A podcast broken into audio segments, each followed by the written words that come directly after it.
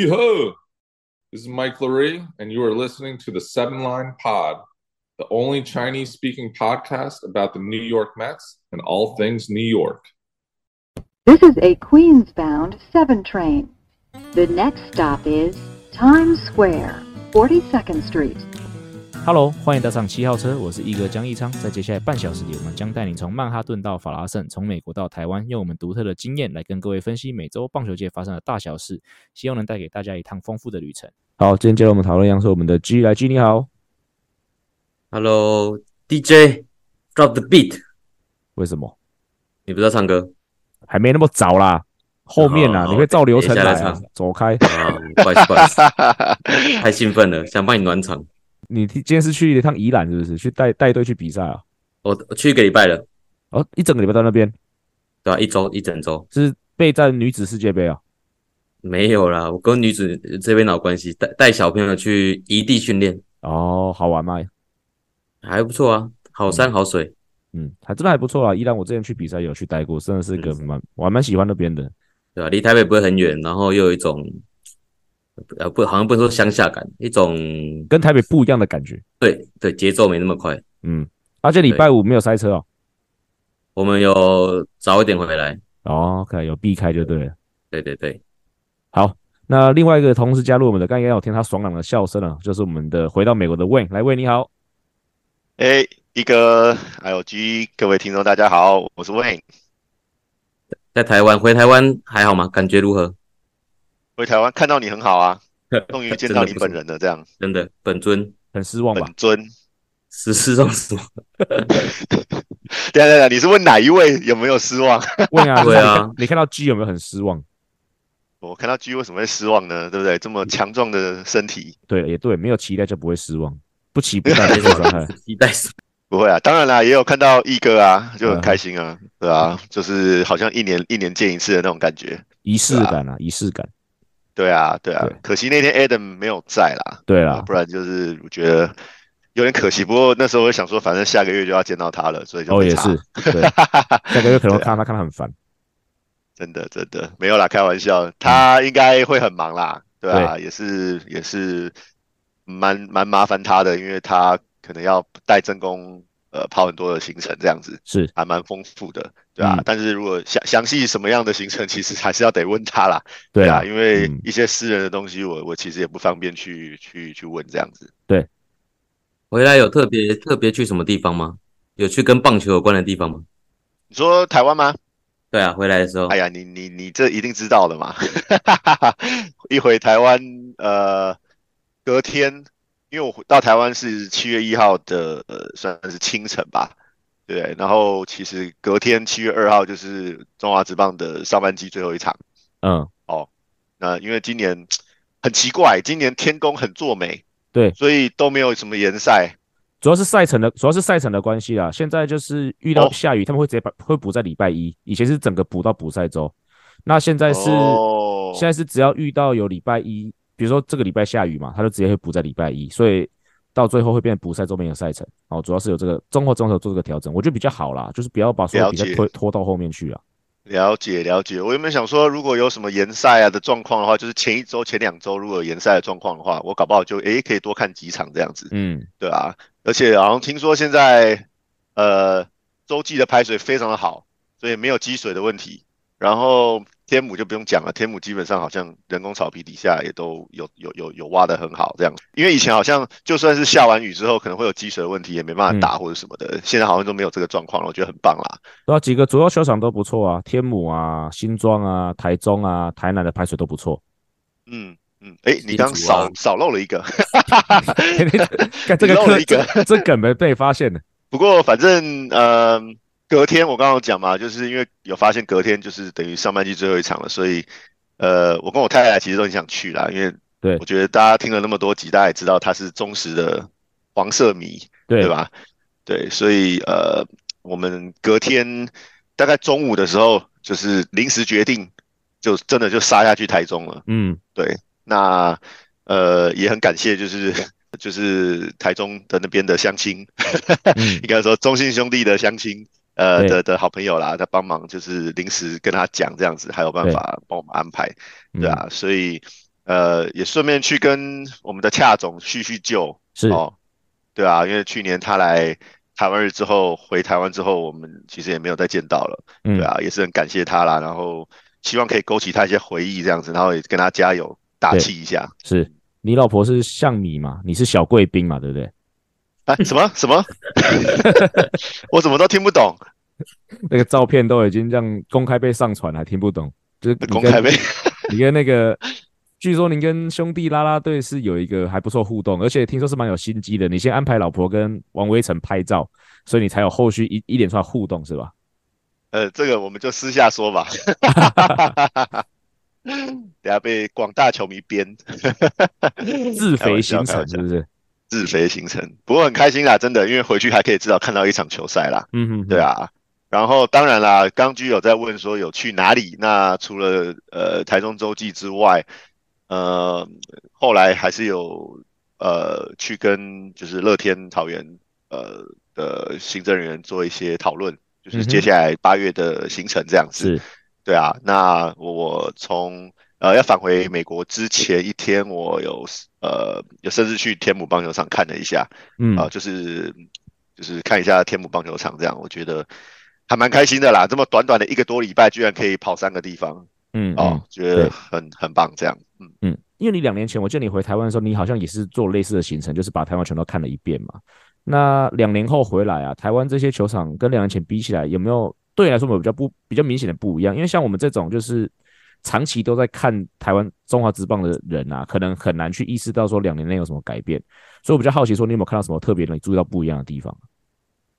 呃，其实我觉得，因为呃，我老实说我，我我洲际没有待太久啦。对哦，因为其实我隔天真的下午还是有点头晕眼花，就是时差的部分，所以呃，我们其实三局上一结束，我们就又离开了，哦、就就就就回台北了。对，因为我们其实有事先提前到啦，因为呃，如果要跟恰总啊什么呃其他的行政人员。就是小聊一下的话，啊对啊，哎哎哎，我没没有没有没这回事。嗯、呃，小聊一下的话，其实呃叙旧一下的话，其实是要提早到的嘛。哦，因为比赛前其实我们自己从业人员都知道说不要去打扰人家。对啊，呃太多，因为其实人家是在上班嘛。哦，这个我们也非常了解。对，对啊，不会去问大谷对台湾的想法之类的吧？是是是是是，没错。那呃，我觉得啦，因为。我觉得桃园棒球场对我来讲，其实好像诶有一点小小的不一样。嗯、呃，其实我觉得这就是从你上次回来是拉米狗还是乐天啊？上一次，诶已经是乐天的啦，已经是乐天的啦。乐天，OK。对啊，对啊，对啊。那我觉得从拉米狗时代，乐天呃这个这个这个球团就是一直都是还蛮走在台湾的前面的。我老实说，嗯、就是以球场硬体啊，还有是呃有的时候行销的部分也是蛮活泼的。对哦，蛮大胆的，应该这么说。嗯，对，所以真的很会。真的很会，那我觉得他们的硬体设施好像又有一点不一样，是哦。那还有就是外野的一些设施，哦，还有甚至广告墙啊什么的，好像、嗯、呃，我感觉好像跟前一年好像又不太一样了。嗯，哦，我觉得就是球队一直有在进步，对，哦，会就会带领其他的球队一起，哦，都慢慢的进步。我觉得这是对台湾的棒球是非常的好的，嗯、对球迷来说，观赛的体验一定会越来越好。嗯。对啊，那当然，您在台湾有参访到台湾的，有拜访台湾的球场嘛？那你回到花旗球场哦，好像也有我们台湾人去拜访了花旗球场，是不是？哦，对啊，那个呃，昨天呃比赛的时候，我们录音当下现在是礼拜四，呃礼拜五啦。哦，那我们昨天礼拜四刚好是七月二十号主场的最后一场，然后我们就来了一些呃台湾的演艺人员嘛，音乐圈的人士吧。呃音乐圈的人士，对对对，是还蛮难得的，因为呃，这个周末礼拜天在纽约的中呃曼哈顿的中央公园，对，纽约中央公园要要举办那个夏日音乐季，对，阿子有介绍过，哎，对对对对对对对，我觉得因为疫情的关系，然后还有一些其他因素啦，呃，好像四年来没有举办了，对，对啊，那呃，觉得很很开心呐，能够又再有这样的活动，就是。在纽约出现，那我记得上一次举办的时候，其实也是蛮轰动的，嗯，对啊，因为其实每一届都有蛮多，过去的每一届啦，都有蛮多台湾的艺人过来。那像今年的话，最最主打的就是那个娃娃嘛，呃，魏如萱是，呃，还有其他的两组艺人这样子。嗯，那昨天呢，呃，就是呃魏如萱本人没有来啦，但是他的、嗯、他的乐团呃有来球场，OK，呃就是看比赛这样子，他们都非常的嗨、嗯，非常的开心这样子。是，对啊。那还有就是呃，我不知道一哥知不知道，或是菊知不知道，就是那个虾虾，就是小虾老师哦，他是呃以前。他也有，就是也是歌手啦，但现在后来好像是以 DJ 比较有名。OK，何心碎知道吗？何心碎、就是、可能要看，反正他他其实、嗯、他其实住在多伦多啦。OK，他其实住在多伦多，对啊、嗯，所以他其实也是个疯狂的棒球迷，这样常常去，当时就是蓝鸟球迷嘛。然后当然他好像跑了快二十座大联盟的球场、喔。哇，真的这蛮疯狂的，对啊，对啊，对啊，对啊，所以其实也是蛮蛮蛮热血的一个。呃，艺人球迷嘛，应该这么说。嗯，对啊，所以昨天就刚好有一个机会可以招待他们，然后带他们大概聊了一下棒球这样子，对啊。那当然也帮他们打个广告啦，就希望说，呃，在纽约的听众啊，虽然这个播出的时候已经结束了，但是，对啊，呃，就是一未来碰到这样的活动的话，也可以多多捧场一下。对啦，那。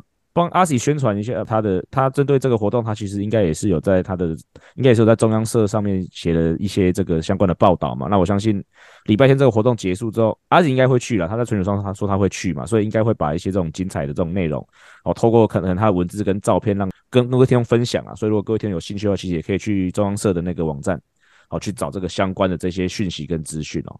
那当然，这个活动最重要，刚刚提到魏如萱嘛，你就我们今天早上在讨论说，你说比较喜欢魏如云是不是啊？就妹妹妹嘛，对不对？对啊，妹妹啊。呃，单单指颜值来讲是妹妹比较比较哦，所以是看颜值哦，这个色狼。我个我个人这样子看颜值，但两个人唱歌都很好听嘛。你早上这样讲的时候，我我是很有共鸣耶，因为我也是比较喜欢魏如云。我是从那个唱歌，我从魏如云还在那个星光大道的时候，嗯、我就觉得她的唱腔非常的独特。嗯，对啊。然后我甚至是到后面才知道说，原来她有一个姐姐是已经在歌坛里叫魏如萱。哦，你先认识，认识我先知道魏如云，因为那时候星光大道应该是星光三吧，还星光四，就是还有人在看的时候，然后、嗯，然后我那时候就很喜欢魏如云，所以他后来好像我记得可能八强左右被淘汰完，蛮难过的。嗯，对啊，比较可惜是后来好像没有太多的那个作品啊，除了那个哦那个、啊、听见下雨的声音，对，魏如有魏如云的版本，嗯，对，那有时候可能去 KTV 会也会故意点那个魏如云的版本，可是后来发现因为。那个周杰伦的版本里面那个街女郎蛮好看的，所以我就还是后来就是说还是点周杰伦的版本来唱。我觉得我们这个节目很不错，我们从棒球聊到纽约，聊到足球啊，然后加入 G 之后又可以聊那些就是呃身体的构造，然后现在又聊到音乐，什么什么都可以聊啊，对啊，呃这个这个节目要要对非常多元，然后多方面发展，这样就对了。要比哈扣我们比不上 Hito 大联盟，我们只能比就是瞎鸡巴瞎扯。来赢过他，是是是是，对，是是是是是，好，好啦，不不过还是回归回归棒球啦。那个既然刚才那个纽约中央公园那个夏日音乐季是有台湾之夜嘛，那我就不能不问我们这个节目最关心的大都会台湾日的筹备状况怎么样？您现在回到，为你现在回到美国，应该是全力的去筹备这件事情嘛？有没有什么细节可以透露？还是有没有什么东西是我们接下来可能会在你们会官宣的？可以先让我们可以期待一下。嗯、uh...。以目前来说的话，其实很多东西都大概都到位了啦，但是、uh -huh. 呃，比较细节的东西可能还要再呃再再稍微讨论一下，在内部讨论一下。嗯，呃，不过我觉得整个大方向是蛮好的。呃，嗯、我觉得我们先以呃女孩之外的东西来讲好了。我觉得虽然大家比较关心女孩的样子，没有啊，我最关心真宫了。是我也是真的，哎。对，太了解我了哦。好，我们先不讲真空好了，哦，我们讲一些其他的部分啦。哦，那其实我们当天应该会有蛮多台湾相关的摊位啊，在我们的球场、嗯、哦周边，呃，尤其是大门口的地方，然后会有，当然就是台湾的吉祥物嘛，啊、哦，就是那只欧熊，一只黑熊。对，那我们后来有跟乐天那边确定啊，就是说他们呃也会带呃乐天的那只猴子一起来。OK，大圣，诶，不是，是小的那只，应该叫元气小子，是不是？哦，对对对对对，他们有两只还三只的样子，那是那个比较可爱的那一只会会一起过来跟大家同欢这样，所以嗯呃，因为我们有跟他们说，就是其实这个活动蛮多呃爸爸妈妈带小孩一起过来的，对啊对，所以我觉得是个蛮蛮适合的一个活动，呃，应该说礼拜天的比赛的确是蛮多家庭过来的，因为其实礼拜六晚上七点多的比赛。过去啦，现在当然打的比较快一点。过去的话，可能比完赛都已经十点钟，甚至十点多，快十一点了，对吧？那对小孩来讲就比较没有的那么适合，所以其实礼拜天的比赛是蛮多小孩来的哦。而且比赛结束之后，其实可以在场上留着跑垒，就是绕着那个垒包，所以其实是个蛮大的卖点啦。啊，对啊，所以这个是一个额外的部分这样子。那还有就是我们其实请到了很有名的一个呃。台裔的大提大提琴家，嗯，哦，郭前泽 Kenneth，哦，他会来做那个开场的美国国歌的表演，用大提琴拉，嗯，这个对我来讲应该是第一次，呃，有看到有就是拉大提琴的，这个叫什么提琴家嘛，提琴手，呃，在球场就是演奏国歌这样子。马友有没有吗？没有哎，我好像没有看过哦，呃，对，至少我这十几年来是没有碰过的哦，嗯，哎呀。对啊，过去有看到就是小提琴的，对啊，也是一个大师级的，嗯，对，呃，其实也没有很常见啦，但是就是说看过了奏的，对对对对对对对，但大提琴呢，我应该是没有印象，所以我觉得是蛮蛮特别的，对。那那个女孩的部分呢，我我目前是可以跟大家说，就是说我们给女孩的任务应该会比在另外两个台湾日的活动多很多啦，因为另外两个台湾日活动。可能基本上就是开场舞嘛，哦，对啊。那我们除了开场舞，在之前跟之后比赛中的时候，会有蛮多的，呃，可能就是不一样的地方啦，哦，比较特别的地方。会有进攻应援吗？啊，什么东西？会有局间应援吗？就是那种，就是像谁在打那种，就是这个目前，这个目前来说还是非常的挑战啦。OK，哦，因为其实。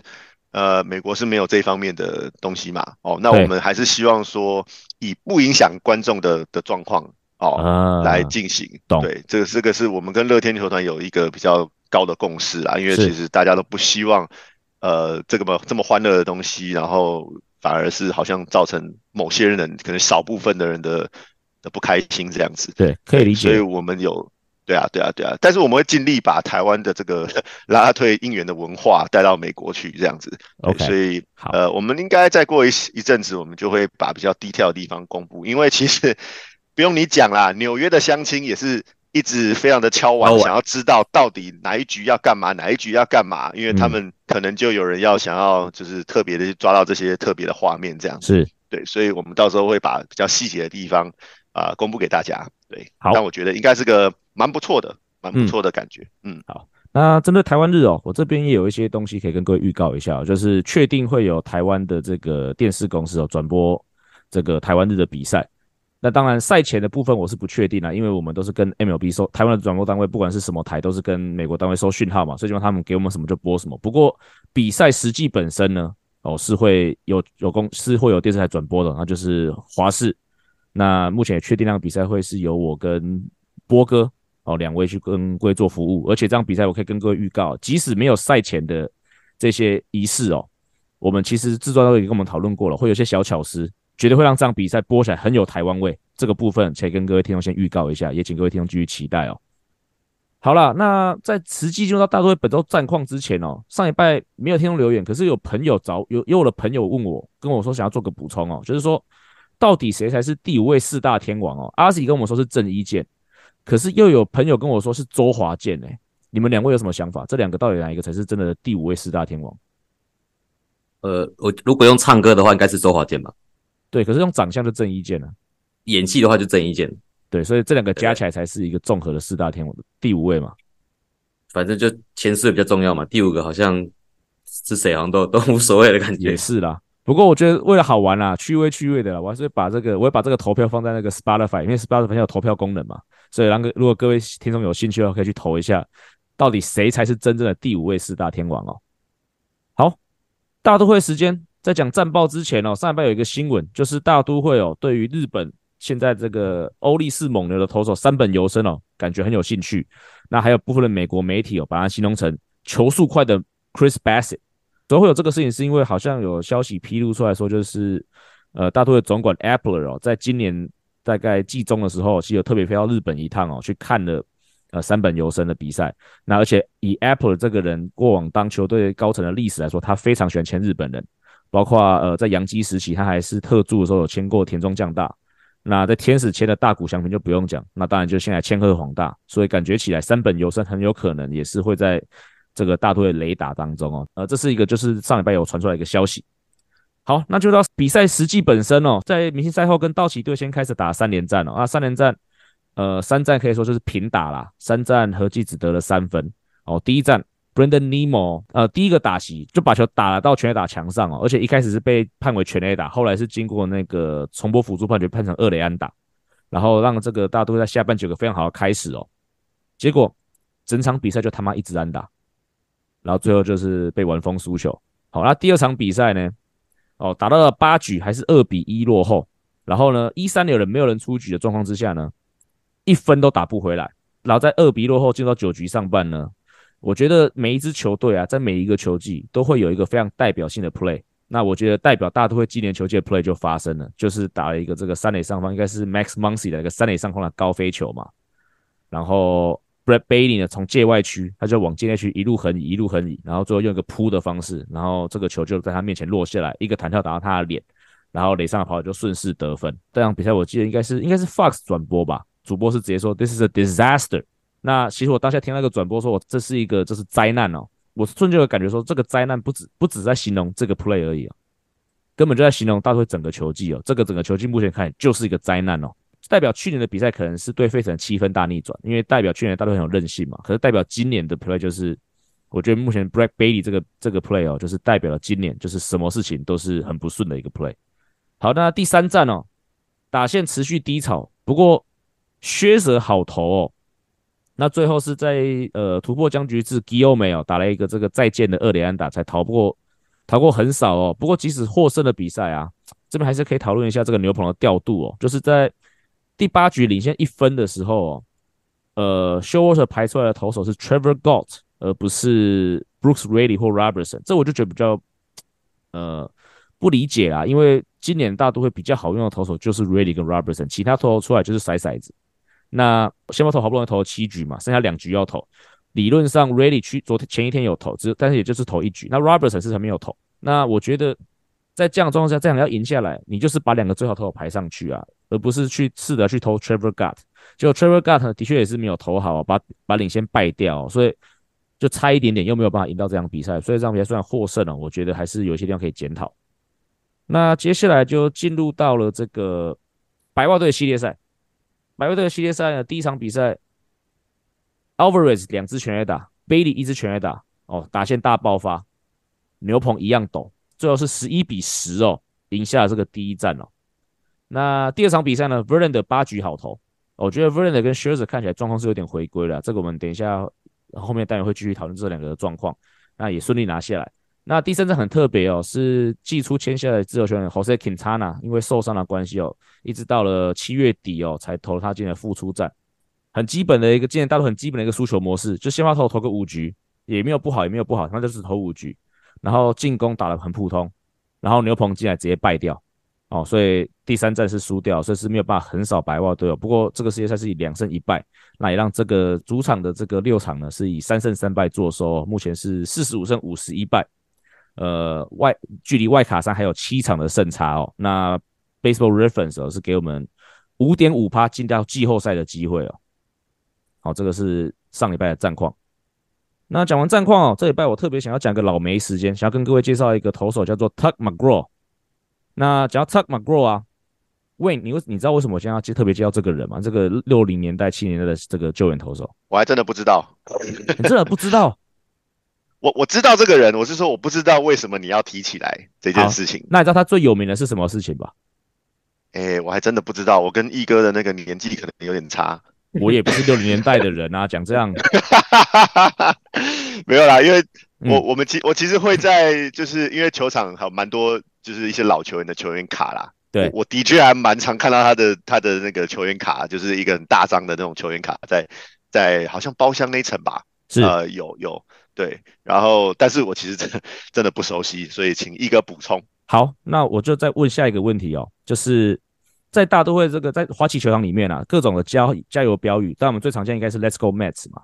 那另外可能会有 The Amazing Mets，令人惊奇的 Mets。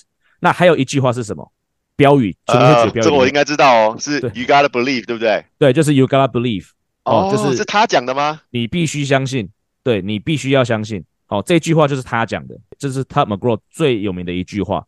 好，那他是谁呢？他是刚刚讲到嘛，他是六零年代到七零年代大都会的终结者嘛。那首先他的全名是哦 Frank Edward McGraw。那 Tug 的由 Tug 是他的绰号。那为什么这个绰号由来是什么呢？Tug 呢，其实在英文里面是有点像拉扯哦，比如说像我们在拔河啊，就是 Tug War 哦，就在拔河，所以 Tug 就是拉扯这个动作。那这个绰号由来是什么？是他妈取的，他妈是因为在帮他喂奶的时候取了这个名字哦，所以可能就是可能他是在还是婴儿时期的时候，可能在吸奶的时候是用一个比较强势的方式在吸奶哦，所以就被他妈取了这个 Tug 这个外号。好，那当然稍微简简单讲一下他的背景啊，他是一九六四年透过这个新人自由球员模式签进了大都会哦，因为 MLB 的这个新人选秀是一九六五年才第一次举办哦，所以他是一九六四年以新人的方式跟大都会签约，然后呢，他在一九六五年春训结束之后的时候，他二十岁，他就上了大联盟名单哦，当时他是。不只是当救援投手，他是先发救援两头跑。在那个年代，其实你就想想看嘛，就是像中职草创初期嘛，就是没有很明确定位，就是你投了好就两边都投这样子。不过在一九六六年呢，他其实那时候也才二十一岁嘛，投是并没有的特别好，所以他在六七年跟六八年这两个球季，大部分是是待小联盟的哦。那一直到六九年哦，他才又回到了大联盟。哎，那年刚好也是大都会拿下世界大赛一年嘛，那他那年。呃，他还是有四次的先发啦，不过其实那年他就已经有十二次的救援成功哦。那也就是说，他已经主要是一个救援投手。那他生涯呢，除了大都会也带过费城人队，他总共有一百八十个救援成功，生涯防御是三点一四哦。这个是他会稍微他的介绍他的背景。好，那就来讲讲 You gotta believe 这个发生在一九七三年哦。当时呢，大都会其实在在这个国联东区哦，那时候没有国联中区，就是但国家联盟是两区啦。所以大都会在国联东区哦，是掉到了最后一名，也就是比今年还要惨的状况哦。那在七月九号那一天呢，其实呃大都会的这个 chairman，呃应该就算是也是类似类似老板的角色吧，这个 Donald Grant 就开了一个球员会议，试着要这个鼓舞这支球队哦。那在那个会议当中呢，McGraw 就在这个会议当中大喊了一句 “You gotta believe”，而且不只是那一天哦，在日后就是每天练习的时候。只要有机会，他逢人就是讲这句话。那很特别的是哦，在八月三十号的时候，其实球队都还是在最后一名。可是，在整个九月啊，大都会是打了一波二十胜八败。然后呢，在球季的最后一天哦，这个大都会是击败了小熊队，那拿下了国联东区的冠军。而且，McGraw 本人哦，在这个在这段期间，就九月大都会二十胜八败这段期间哦，哦，他是个人是三胜零败，十次救援成功。零点五七的防御率，所以说特别想要讲这个故事，是因为我们也知道大都会目前看起来状况也是没有太好嘛，但是分享一个 You gotta believe 的故故事哦，所以希望说，喂，你还我们还要继续相信，好吗？诶，我是相信的啊，我不知道你相不相信啊。我想说我相信啊，可是我们后面有一个单元，就是你离开之后，我们还有个单元，可能会有其他的含义，就对了。好好好好，那我先不要听，我礼拜一再听。不过，呃，讲到 Tuck McGraw 啦，除了 You Got Believe 之外呢，他还有另外一段很有趣的故事哦，就是他有个非常有名的儿子，叫做 Tim McGraw。那个 G 我知道你，我问你，你说你没有听过吗？但这个比较台湾人听过比较少。喂，你在美国，你听过这个人吗？Tim McGraw？我听过诶、我听过诶，但是现在好像一时间也想不起来他是怎么样。来来，你再补充一次。他是他是美国乡村歌手，算是教父等级的一个乡村歌手。哦，对对对对对对对对对对对对，没错。他老婆是 Faith Hill，对，所以哇，所以他们两个基本上就是乡村音乐的银色夫妻档，可以说是嘻哈界的 Jay Z 跟 Beyonce 一样啊。如果要这样讲，甚至你讲把他们比成 Jay Z 跟 Beyonce，可能还有点侮辱他们，因为。McGraw 跟这个 Faith Hill 应该是比较早出道的。台湾的听众可能对于听 McGraw 这个名字会比较熟悉，可能是他在《攻其不备》里面他是扮演山卓布拉克的老公哦。然后另外呢，Taylor Swift，基你总知道 Taylor Swift 了吧泰勒斯。对，泰勒斯还有一首歌就叫 Tim McGraw，就比方说这个 Tim McGraw 这个人呢，他在这个乡村音乐里面有着多重要的地位哦，致敬他就对了，对，致敬他。那 Tim McGraw 跟 Tug McGraw 嘛，刚才讲说 Tim McGraw 是 Tug 的儿子嘛，可是呢是私生子哦，就是 Tug McGraw 在小联盟期间，在 Jacksonville Florida 这个地方哦，就是跟一位叫做 Bailey 的女孩子哦，不是 Brad Bailey 哦，是贝蒂哦，这个女孩子有了一个关系。那而且消息指出哦，Bailey 那个时候呢只是个高中生哦，所以是有一点呃，对这个年纪的部分是有一点质疑的啦。哦，那后来呢，这个小搞出人命之后呢，这个 Bailey 的父母就把这个女儿送到其他地方去，就是不准她跟 Tug 见面。可是不过后来 Tim McGraw 还是有被生出来。Tug McGraw 在十七这个 Tim 十七岁之前，他是拒绝承认有这个孩子的哦。一直到后面哦，Tim 上了大学之后，哦，Tug 才跟他重修旧好，而且是有负担了他的大学学费，然后两个人才重新的这个捡回，才重新的找回这个父子的关系。然后一直到这个 Tug McGraw 之前呃去世之后，两名的关两位的父子关系才呃持续维持到那个时候这样子。哦，所以这个大概就是呃 Tug 跟 Tim 两个人的故事。好。那我们今天跟 Win 的时间也超到这边哦，今天还是很感谢 Win。好，谢谢一哥，谢谢 G，那我们下次见，拜拜。好了，在充满希望的把 Win 送走之后，我们现在要讨论一些比较实际的问题啊。呃，因为其实现在呃节目播出离这个交易大限只剩下一个礼拜啊。那其实，在几个礼拜前我就已经讲过了嘛，如果在七月底大家都没有办法把呃胜率拉回五成啊，我觉得可能还是要当卖家啦。哦，所以虽然说。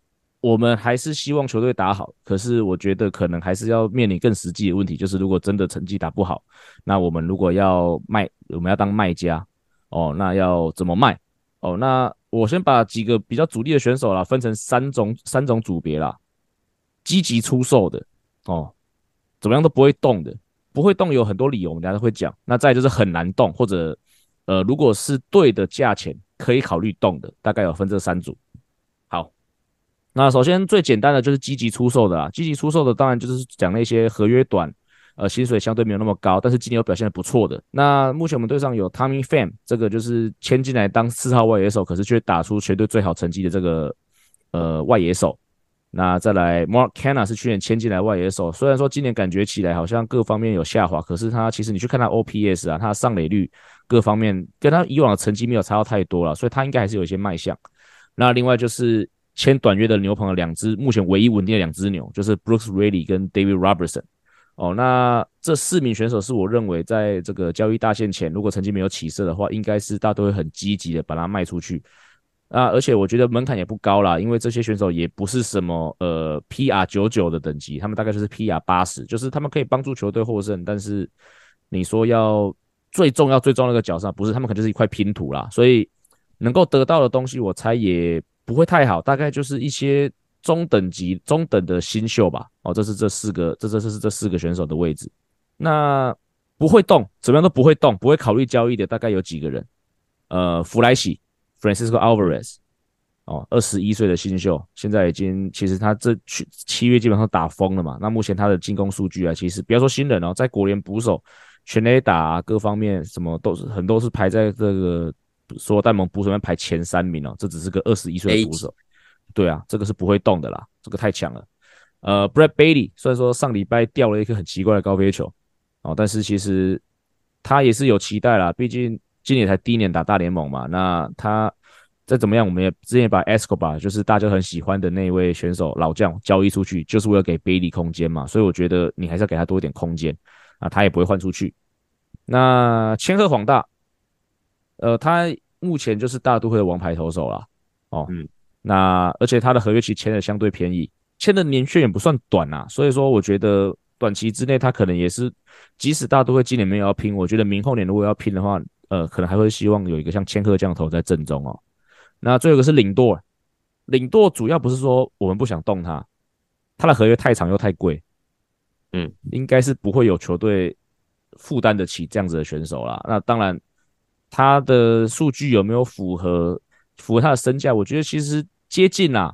呃，上个礼拜其实那个 Jackie 啊，他在他他他有写一篇专栏，就是讲领舵这几年的表现。其实看起来他有考虑到考虑到，其实大都会的主场这个花旗球场是一个对进攻方比较不利的球场。其实领舵缴出的各方面的数据，跟他印印第安人时期的数据，其实没有我们想象的差这么多。也就是说，其实领舵来到大都会之后，他还是很稳定的在提出他的表现。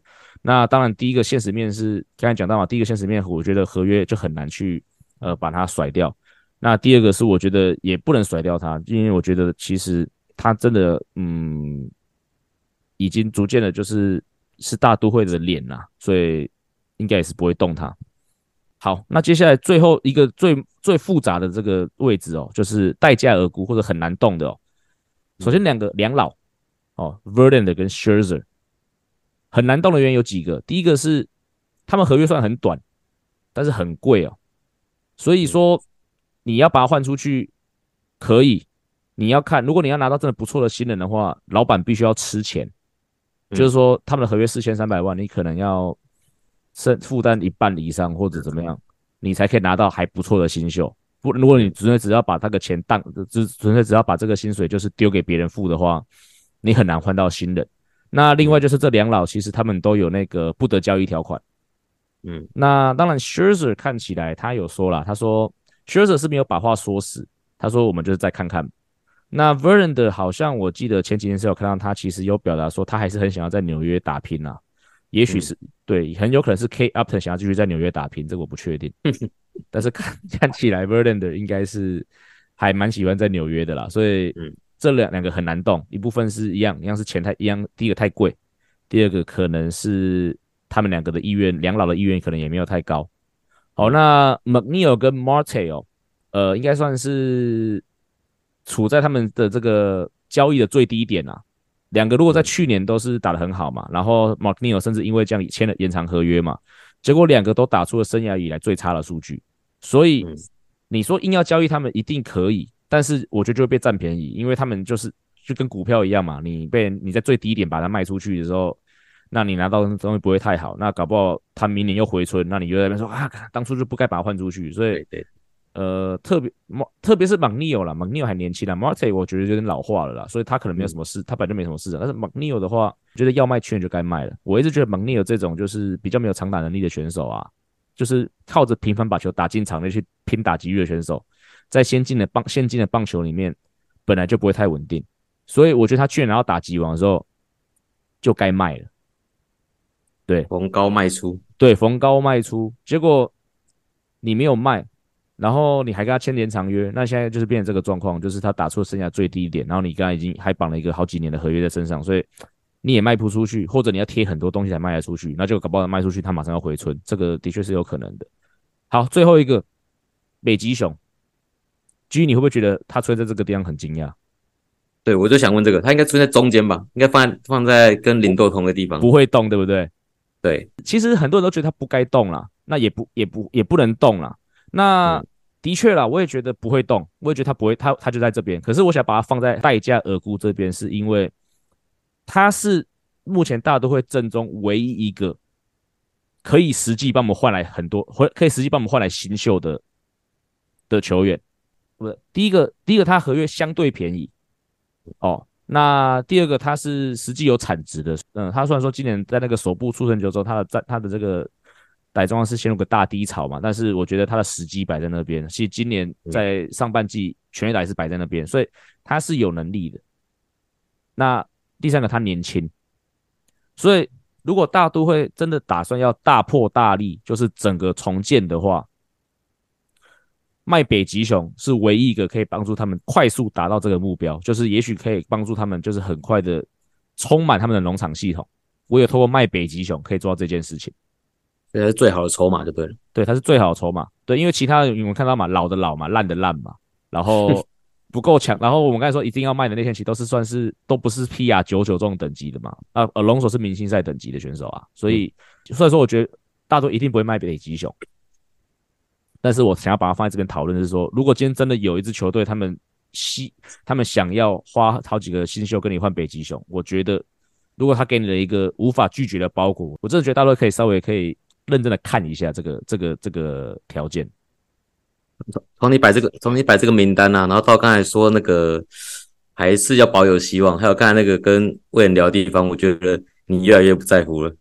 你有显现出自己那种爱的背爱的背面是恨，但是你就觉得啊，好像就这样子，卖掉也没关系啊，嗯，保有希望啊，你已经不在乎了，是这样子吗？那天贝里那个球掉下去，我在群主骂的很凶诶、欸，还是还是要念，还是有念就对了。我有念啊，我还是很凶啊。我说，你可以回去看一下我到底讲什么，好像是说什么类似说我这个这队收购这一队之类的，太气了。对，就是啊，我啊我我知道我讲什么了。我说支持大都会比支持富邦悍将还要辛苦。对对对对对，因为这队会给你希望，支持富邦悍将都没有希望。对，有有希望跌到谷底更更痛。对啊，如果你一开始就知道这队会要垫底就算了，像国民队也可也是一样啊。你支持大都会今年去年一百零一胜，对不对？要补了 Verlander 就打这样子，那怎么会不生气？嗯。好像也是，对了，好了，不过最后了，做一个结论了，还是再讲回北极熊了。但是我觉得不会卖北极熊，为什么？因为林多的合约还有快要八九年嘛。嗯、那你如果八九年队上都会有一个这么高薪的人，好像你说要整个彻底打掉重建，也不是办法，因为你每年就要付那么多钱给其中一个游击手。那好像能做的就是，OK，你多留在那边之后，把周围的只能一直重整啊，不能打掉重练啊。所以我觉得这是什么可能？把北熊卖掉，然后打掉重练，这个方法好像考虑到领舵啊，跟其他一些选手的这个合约状况，好像不是太实际啊。这个是再讲回理性面，因为因为你之前有提到嘛，就是假设有办法的话，还是可以一边寻求冠军，然后一边培养，应该说培养好的农场嘛，或是还是一样可以慢慢一边重整这样子。但就还是有办法像双赢嘛，就很花钱啊，嗯，就很花钱啊，就像现在大家都会在做的啊，就是。透过选秀慢慢选嘛，那其他就是签这些老人啊，然后就希望他们可以抓住他们生涯的尾巴这样子。嗯，对啊。好，那最后一个要讨论的点哦，是离开美又再度离开美国职棒，再度来到日本职棒，因为我们要再度来讨论我们上次讨论 Trevor Bauer 事件哦。那这次是因为呃，也曾经打过美国大联盟的日子大先辈哦，上原浩志哦，在一个评论中间，他他他讲到他讲到他说。，Bauer 在场上太过情绪化哦，使得手背僵硬。哦，那那透过这个新闻呢，就想跟 G 来聊一下，就是说，以你因为你看过球也很多嘛，所以你觉得啊，就是当你场上的投手是一个比较有情绪的啊，是不是真的好像手那个手真会对手背来带很大的压力？是是这样子啊，就是手背有时候，先讲手背好，手背有时候失误就是会发生嘛。对啊，那又尤其发生的时候，他就会又球又会再来。就是还好，今天游游击啊失误好了，然后下一球可能又会打过去游击。墨菲定律，对，就是这人会这样子，然后又可能又很多很大区还有可能失误。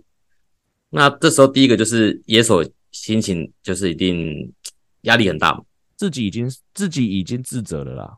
对，那这时候要是投手给你的，他居然他居然不直接骂出来，他的肢体语言或者他的表情好了，嗯，的感觉是让你很不好的话，你应该会更紧张。对啊，对，那所以像呃上来后者讲的应该就是上一次发生那个事情嘛。对啊，所以我觉得是互相影响的嘛，就是可能手背本来就已经有有出状况了，那再加上投手也是情绪化，那两边可能就会相互在影响，嗯、就是手背就出现一点状况，投手更情绪化，那投手已经情绪化了，那手背因为很紧张怕失误又会很。僵硬，对。那反过来讲，之前也是有看到，虽然内野失误的，但嗯，投手反而去转过去跟野手说没关系，没没事，因为那个那时候野手都会，你都看到电视上都看到他摆比一个手势嘛，就是拍自己的身体说 my bad my bad，对对对，对嘛。那尤其又是新人，新人的话他可能会更紧张。哦，对啊。假如说投手是转过去。去跟他说没关系，没关系，没事，那应该会让他心情好一点吧，就是压力可能会小一点。对啊，他已经发生了嘛，你就算再情绪化，他失误还是发生了。对啊，你不如去想让怎么怎么让你的手背可以稳定一点。嗯，我听到很多投手会讲哦，就是在队友发生失误的时候啊，如果投手可以不要失分，其实对那个野手也有很大的这个帮忙，心灵心理上帮忙的作用。嗯、因为失误就失误了嘛，结果这分真的掉了。哦，那个真的是干上加干，就是那个自责感真的更重。但是，所以说，如果在这个时候，投手可以突然爆气把那分守下来的话，其实对于野手来说，野手其实都会感激在心里的。嗯，对啊。不过讲这个话题啊，我就想到在义大时期啊，我们的那个洋将 Freddie Garcia，就是贾西亚那个大联盟的洋将。那当然，他那时候就是哦，他的情绪也是很大，但很多球迷最知最众为众所皆知的就是他在场上的那个杨冠威事件嘛，嗯，对，就是有一个短打界外球嘛，就要滚出界外了，然后杨冠就把它捡起来，然后捡起来不传哦，就那看了二垒，看了三垒，然后看了一垒都不传，然后贾西亚就直接双手一摊，就直接 What the fuck，别骂就对了，严重，而且是严重到那个 Roberto 啊，就是那个投手教练要直接。喊暂停，上去安抚贾西亚跟杨冠威，因为杨冠威是捕手，你可以想想看，嗯、那一手就已经很严重了，还是头捕在那边毛，还是头捕在那边闹脾气，这个这很严重。而且其实这个是球迷都有看到的、哦，其实他还曾经为了布阵的关系，我记得有一场比赛对中信兄，我忘记是中信还是兄弟啊，反正恰恰恰哥还在打那个年代，然后呢，恰哥那场比赛打了两三支安打，都是那种山游穿越的，所以打到后面的时候呢，好像。他就一直想要示意说，叫那个游击手守的比较靠那个山游那个洞。哦，那当然教练团有教练团的考量嘛，因为教练团他他其实也是做一些勤收资讯嘛，所以说他可能就没有下这个指令，所以有时候都守在原本正常的位置。结果好死不死，下一刻又打穿那个山游防线，哦，贾西亚就滚了。哎呀，后来下了下了场之后，他是跟教练团是有一个很激烈，是关起门是个很激烈的讨论的，这个让我很印象深刻，就是哦那个选手真的脾气很大，就是选手就算了，就是。竟然连教练团啊，他也是气起来，他是连教练团也没有给你面子，真的是印象很深刻的一件事情。可可是这时候，我突然想到一件事情，反过来，就是反过来的话，就是之前有一球是，呃、欸，某个某个新人的外野手，然后他接杀，但那时候是一出局，他以为两出局了，结果他把球丢到那个观众席上面，对，这也是 YouTube 的时候投手很生气，那他可以表达他的情绪吗？可是我觉得不太一样。嗯，状况不一样嘛，对不对？对，就是失误有分两种，一种是我就是身体上的失误嘛，我就漏接了嘛，嗯、还是我就爆传了嘛？那嗯，申浩的那种失误是比较让人感觉是不专心的，就是连几人出去这个很基本的东西都不知道。那我觉得你如果是这种失误的话，场上的球员甚至场下的教练如果比较严厉一点，我反而觉得好像可以接受、欸。诶，对，就是直接换下来也没关系。对，我不知道你的想法是不是一样，就是守守守备失误可以接受，观念错误不能不能原谅。或者直要直接立正，立刻导正。可可是他也不是故意忘记的，但是就是漫不经心啊，对啊，嗯，对啊，对就是也不一样的，对啊，我觉得这个这个是有一个程度上的差别啊，嗯，对啊，那你既然讲来台湾嘛，其实当然台湾的棒球文化，我们亚洲人就比较内敛嘛，嗯，所以比较少有看到这种就是直接在场上就是发脾气的状况。可是你说这种就是脾气比较大，然后跟队友比较多矛盾的的选手。好像我们在棒球生涯中也总还是注意到那一两位吧，对不对？就嗯，比较呃目中无人嘛，好像也不能讲，不能这样讲，就是特立独行，就自己的特立独行啊，然后风格，然后脾气来了就可能谁都讲不动这样子，没有在管你胜败或什么。对啊，那这个选手几个故事嘛，不要讲是谁，他我记得在业余时代就已经蛮精彩了，好像业余时代我听到故事，他曾经就是为了这个巴士上的座位嘛，因为好像。呃，队上有一个神拜是体型比较大的，然后这个时候队长就跟他说：“哎、嗯欸，那个你可不可以去后面跟另外一个学弟坐？哦，这边让给那个体型比较大的神拜坐这样。”然后好像他就直接呛那个，就直接呛跟他讲的这个队长说：“你不要在这边给我装模作样，类似像这样子的发言。”对啊，这个蛮蛮白目的吧？对啊，然后后来好像有道歉说，因为那天是他先发，就他比较紧张一点，这是他的说辞，我记得是这样子。对，然后然后我记得后来到了职棒吧，好像上一军第一天就跟你的学长闹不闹不高兴吧，是不是？嗯，我有点忘记内容是什么，因为我我是只知道学长是生气的，但不不不确定详细内容是什么。你有听说吗？他第一天是一军随队啦，就是可能新人嘛，嗯、一军随队，那可能赛前有做了一些调整，就是传接球的调整。嗯、那可能下来之后，他觉得他的身体有点酸痛吧，可能想要找防护员治疗。可是因为他是随队嘛，那在赛前这个时间点，应该要给要上场的，要把时间留给要上场的嘛。所以你的学长就那时候就当下的时间拒绝他，就说：“哦，不好意思，我现在要先处理要上场的人，你要先等一下。”然后结果呢，后来好像终于比赛开始了，然后你的学长就因为终于处理完了嘛，处一一路处理到比赛开始才结束嘛。然后这个时候呢，他要去吃，他就想说，因为我们都有赛前餐嘛，是那个 buffet 模式的嘛。然后你的学长呢，就赶快在这个时候才赶快有时间帮自己盛了一盘，在那边吃饭这样子。然后呢，这名选手好像到处跑跑去找人家抱怨说：“哦，那个防卫都不帮我处理，我就看他在吃饭啊，还不帮我治疗。然后这句话，这句话呢就传到了你学长耳朵里面，然后他也就很不爽，嗯、说他妈你哪一批的？真的真的会这样觉得？对啊，同一个、嗯、同一个人啊，就是那时候应该是在二军吧？嗯、对，然后好像因为迟到，然后害所有的选手都被应该是教练或者是高层的人可能叫起来训话，对，就是对被刮嘛，对，然后后来那个。有个大学长就直接在大家面前再刮他一顿，就是直接讲三字经，你迟到了什么干嘛干嘛的，职业选手有的没的，那应该是这样子的事情。没有，你知道为什么这学长大学长刮他吗？为什么？因为他跑去问大学长说：“学长，你怎么都不会迟到？”对对对对对对。